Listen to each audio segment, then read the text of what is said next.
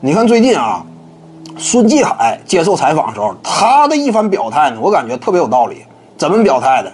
人家问他呀，说这个呃，中国足球目前呢，为什么不太行呢？孙继海讲话了，就是他认为啊，中国人呢，并不是特别擅长足球运动，应该跟谁比呢？达到日韩那样一种级别。你看这话说的非常有道理，透露了两个关键信息。其一呢，那就是足球这项运动啊，你说你非得跟欧美较劲呢？我世界杯我也得争冠呢，那是不太现实的嘛，对不对？这个目标定的就不太现实。你好像欧洲球队，或者说啊非洲球队啊，你乒乓球领域你跟中国队叫板呢，你能叫得过吗？你这玩意儿各有擅长，不奇怪。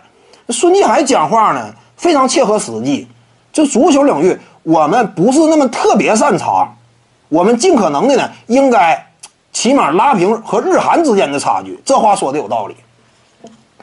就是跟世界那些欧美强队比，没有那么切实的必要性，对不对？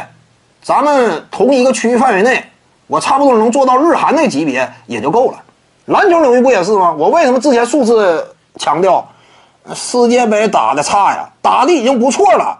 中国队本身实力没那么强，你非得面对欧美强队，你也得占上风啊？哪有那么容易呢？面对波兰，你本身实力就比人低吗？对不对？你最终输了。我惜败对手丢人呐，不算丢人的，你这玩意儿就一整就夸大嘛。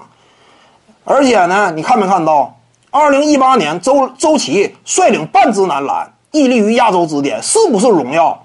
当然是荣耀了。在亚洲范围之内，我们篮球啊达到哎顶尖的这样一种水平，非常值得骄傲，对不对？你为什么非得老这个跟欧美什么？我在某一项不是特别擅长的运动领域内，我也得拔尖呢？很多时候你做不到嘛。这玩意儿客观看待，对不对？徐静宇的八堂表达课在喜马拉雅平台已经同步上线了。各位观众要是有兴趣的话呢，可以点击进入到我的个人主页当中，在专辑页面下您就可以找到它了。